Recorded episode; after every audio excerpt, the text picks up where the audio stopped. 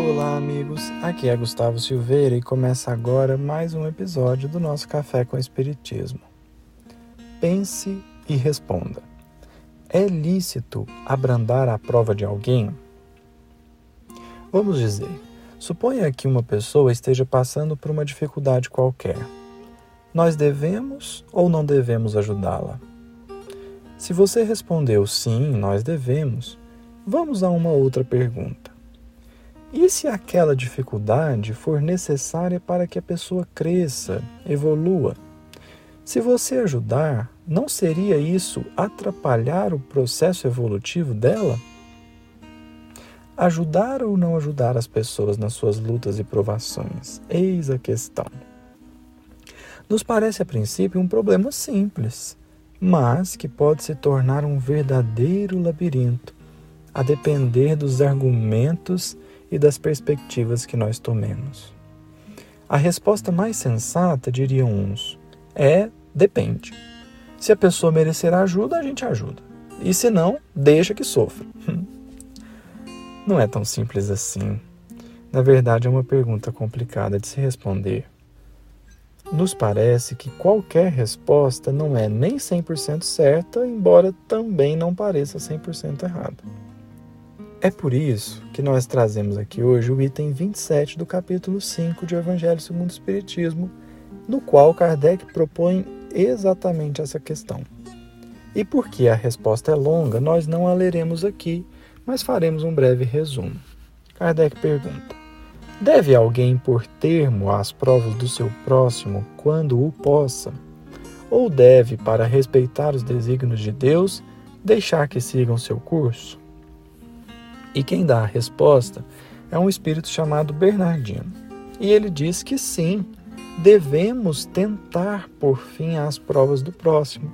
Porque se Deus permitir que tenhamos êxito, então todo mundo ganha. Mas pode ocorrer que Deus não o permita.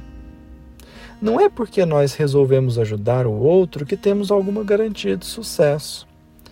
Então, o convite é para ajudar sempre, porque nós desconhecemos quando é que a prova já pode acabar.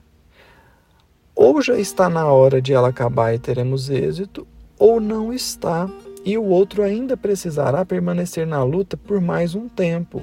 Então todas as nossas tentativas serão frustradas, de forma que, se ele realmente precisa da prova, não há nada que nós façamos que irá tirá-lo dela. Bernardino diz assim: Ajudai-vos, pois, sempre, mutuamente, nas vossas respectivas provações, e nunca vos considereis instrumentos de tortura. Contra essa ideia deve revoltar-se todo homem de coração, principalmente todo espírita, porquanto este, melhor do que qualquer outro, deve compreender a extensão infinita da bondade de Deus. Deve o espírita estar compenetrado de que a sua vida toda tem de ser um ato de amor e de devotamento. Que, faça ele o que fizer para se opor às decisões do Senhor, estas se cumprirão. Pode, portanto, sem receio, empregar todos os esforços por atenuar o amargor da expiação, certo, porém, de que só a Deus cabe detê-la ou prolongá-la, conforme julgar conveniente. Então, problema resolvido, certo? Mais ou menos. É aqui que gostaríamos de apenas destacar ainda uma vez a sabedoria de Kardec. Acabamos de comentar o item 27, mas Kardec, não satisfeito, propõe a questão do item 28. Com o pensamento de que nós temos sim que tentar abrandar a prova do nosso próximo, Kardec pergunta: Um homem está agonizante, presa de cruéis sofrimentos. Sabe-se que seu estado é desesperador.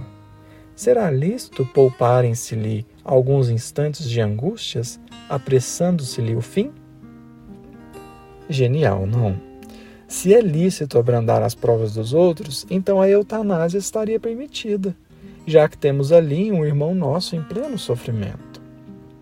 Nota-se aqui como que Kardec não tinha receio de investigar, perguntar, debater mesmo com os espíritos, não é? Mas o curioso é como a resposta se inicia. Ela foi dada por São Luís e ele começa assim: Quem vos daria o direito de prejulgar os desígnios de Deus?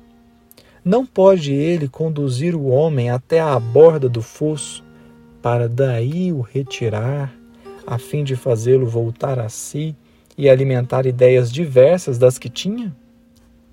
Ainda que haja chegado ao último extremo um moribundo, ninguém pode afirmar com segurança que lhe haja soado a hora derradeira. A ciência não se terá enganado nunca em suas previsões? E aqui a resposta continua.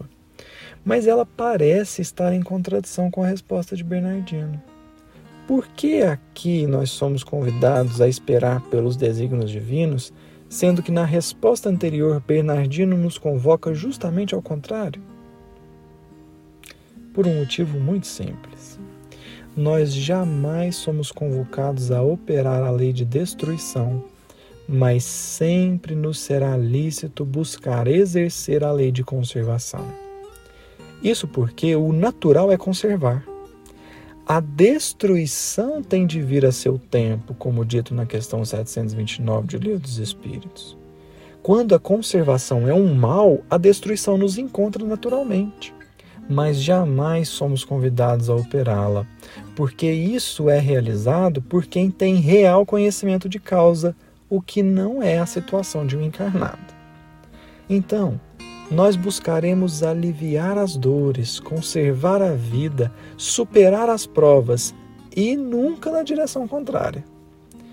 Porque, ainda que seja tempo de destruição, somente o Pai e os espíritos superiores poderão operá-la com a devida sabedoria e com o necessário equilíbrio. É por isso que Paulo nos lembra que o vosso amor cresça cada vez mais em pleno discernimento e em todo conhecimento, porque então nós precisaremos aprender a discernir, a compreender quando nos é lícito agir e quando não é. Por isso, permitamos que o nosso coração se preencha de misericórdia e compaixão pelas dores alheias e façamos de tudo para abrandá-las, conservando a vida. E não busquemos tomar um lugar que essencialmente é de Deus. Um grande abraço a todos e até o próximo episódio do nosso Café com Espiritismo.